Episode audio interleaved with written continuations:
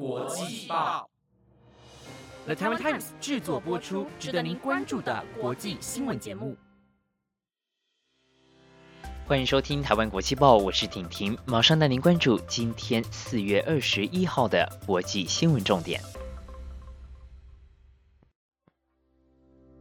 各位听众朋友，大家好，欢迎收听《台湾国际报》。不晓得您订阅《台湾国际报》了吗？按下订阅按钮，您将不会错过我们最新的节目内容。另外，也邀请您赶紧追踪我们的 IG 粉丝专业。您可以在 IG 粉丝专业上面知道更多国际名人的介绍，以及每周的重点新闻整理。赶快动动手指头订阅追踪吧！节目一开始要特别感谢一位听众指出，上周三节目内容中水的化学式为一氧化二氢，因为有您的回馈，我们才能及时的做出修正。丁丁在这里致上十二万分的谢意。也欢迎各位听众朋友有任何想说的话，都可以在节目下方留言，或是透过脸书以及 IG 的粉丝团告诉我们。首先带您来关心昨天所提到，在台北时间四月二十一号，也就是今天的凌晨一点钟，苹果公司举办的线上发表会。这次一共发布了五项的新品，分别是 iPhone 十二紫色新机、智慧防丢器 AirTag、新款的 Apple TV 4K、史上最鲜艳的 iMac 以及搭载 M1 晶片的新 iPad Pro。其中最让人出乎意料的就是无预警发布的新颜色——紫色新机。苹果执行长库克表示，紫色能够完美的与边框融合，未来将加入 iPhone 十二、十二 mini 的颜色系列当中。而苹果迷最关心的，一定就是紫色款何时才能预定以及购买。根据苹果官网的介绍，紫色款将于台北时间四月二十三号晚上八点开始预定，四月三十号开始发售。如果您刚好是紫色以及苹果手机的爱好者，千万不要错过了。另外，大家期待两年之久的 AirTag 也终于发布了。台湾官网的售价为九百九十元，四件装则是三千三百九十元。不过，台湾何时开卖，目前还不确定。AirTag 是一种可以把钥匙、钱包等容易丢失不见的物品挂在一起的蓝牙防丢配件。用户只需要先将 AirTag 与 iPhone 相互连接绑定，万一需要找寻这些物品时，就可以使用 iPhone 中的 Find My App 进行追踪，从而找到自己物品丢失在哪里。对于东西常常不见的人来说，AirTag 简直就是救星。发表会除了发布一系列的硬体产品之外，也更新了 Apple Card 和 Apple Podcasts 的服务。Apple Card 推出了家庭版的功能，让两个人可以同时拥有 Apple Card，并且合并共享他们之间的信用额度。在 Apple Podcasts 方面，苹果表示，从五月开始，一百七十个国家与地区的听众将能够加入订阅制。获得各种由创作者提供的福利，例如无广告收听、额外内容、独家收听以及抢先收听等等。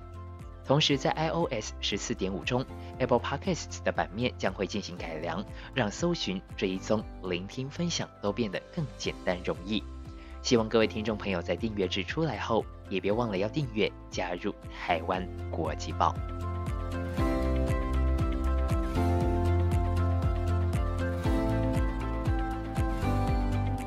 你还记得弗洛伊德吗？这名非裔男子在去年五月被警察逮捕的过程当中，遭到了白人远警校文用膝盖强压他颈部大约九分钟，最后导致弗洛伊德丧命。这件事情不但造成了控诉种族不公的抗议行动在全球延烧，孝文也因此遭到指控二级谋杀、三级谋杀还有二级过失杀人罪三项罪名。在陪审团二十号的裁决当中，陪审团认定孝文这三项罪名都成立。让孝文面临最高四十年的监禁。针对判决，美国总统拜登在当晚表示，系统性的种族主义是美国灵魂的一个污点。今天的判决是美国向正义迈出的一大步。而在民众听到罪名成立的判决时，有人感动地流下眼泪，也有人高呼弗洛伊德的名字。弗洛伊德的家属委任律师克鲁普也在声明中说明，这项裁决是痛苦赢得的胜利。在美国，警察执法失当的事件层出不穷。就在上周，又有一名白人警察枪杀了二十岁的黑人男子莱特。在莱特被杀害的几天后，警方又公布了另一段一名警察枪杀十三岁黑人男孩的录像。希望弗洛伊德的死能够让这类型的事件减少，让美国灵魂的污点逐渐消失。无国界记者组织在四月二十号发布了今年度的世界新闻自由指数。报告指出，在一百八十个国家当中，有将近百分之七十五，也就是一百三十二个国家的新闻自由受到了全面或是部分的限制。新闻自由度指数分数最高的五个国家，第一名是蝉联五连冠的挪威，其次分别是芬兰、瑞典、丹麦和哥斯达黎加，台湾则持平在第四十三名，美国第四十四名。报告中也反映了马来西亚上个月通过的反假新闻法，因为政府能够自行认定真相，导致名次狂跌十八名，来到了第一百一十九名。而印度则是因为透过法律来限制批评政府的人，让排名位列第一百四十二名。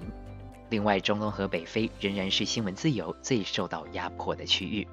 令人感到意外的是，德国的评价从代表优秀的乳白色降级到了代表良好的黄色，排名也从第十一名降至第十三名。其中最大的原因就是因为德国媒体人遭到了暴力的数量，从以前的十三起到去年的六十五起，甚至更多。这些暴力大多数都和新冠措施的示威活动有关。否认新冠肺炎的民众在示威时对记者进行肢体以及言语的攻击。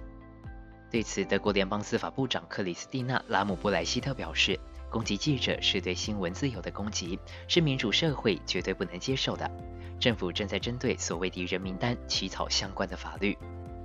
总的来说，新闻自由指数的报告中强调，世界新闻自由度与去年相比没有太大的浮动，表现稳定。不过和2013年相比，分数下滑了12个百分点。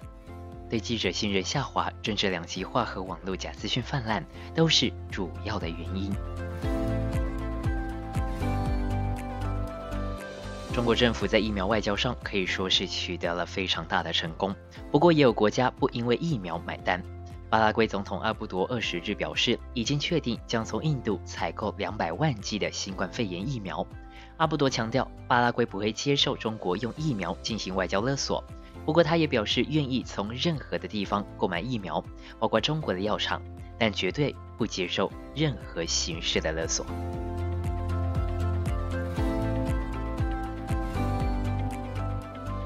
慰安妇的问题，时至今日依然没有一个确切的解答，对于受害者来说是一辈子的痛，而这个问题也对日韩双方的外交关系造成了深远的影响。不过，韩国首尔中央地方法院今天审理韩籍慰安妇等二十人控告日本政府的损害赔偿请求诉讼案，竟然直接将案件驳回，原因是南韩法院承认国际法上的主权免除原则，认为国家的行为财产不能在他国法院审判。另外，南韩朴槿惠政府曾经在2015年针对慰安妇议题与日本安倍晋三政府达成协议，除了日本政府向慰安妇受害者道歉外，也拨款十亿日元给南韩女性家族部成立的财团法人基金会和解治愈财团。对此，法官解释，虽然这项协议并非全数的受害者同意，但确实有经过采纳被害者意见的程序，而且部分慰安妇被害者也从和解治愈财团收领到现金。在解决慰安妇议题时，应该要透过日韩两国在外交上的交涉。这项判决与今年一月八号审理的另一桩慰安妇诉讼案结果相反，当时韩国法院判决日本败诉，应该赔偿十二名韩籍前慰安妇受害者每人一亿韩元。日本政府发言人、内阁官房长官加藤胜信今天上午在记者会上表示，南韩法院今天所做出的判决不同于今年一月八日所做的决定，有必要仔细研读判决的内容。另外，日本与韩国在一九六五年就签订了日韩赔偿及经济合作协定，包含慰安妇的问题在内，所有日韩间的财产赔偿的问题已完全且最终的解决。二零一五年间，两国有获得共识，确认是最终且不可逆的解决。随着时间的流逝，许多的慰安妇受害者早已离开人世，他们苦等了一辈子，痛苦了一生，却迟迟等不到那句对不起。以上就是今天的节目内容。本节目由了台湾 Times 制作播出。如果您还有任何相关的议题想要收听，欢迎在底下的留言区告诉我们。如果您觉得我们的节目还不错，也欢迎给予我们五星好评，期待能够看到您的回馈。我是婷婷，我们明天见喽，拜拜。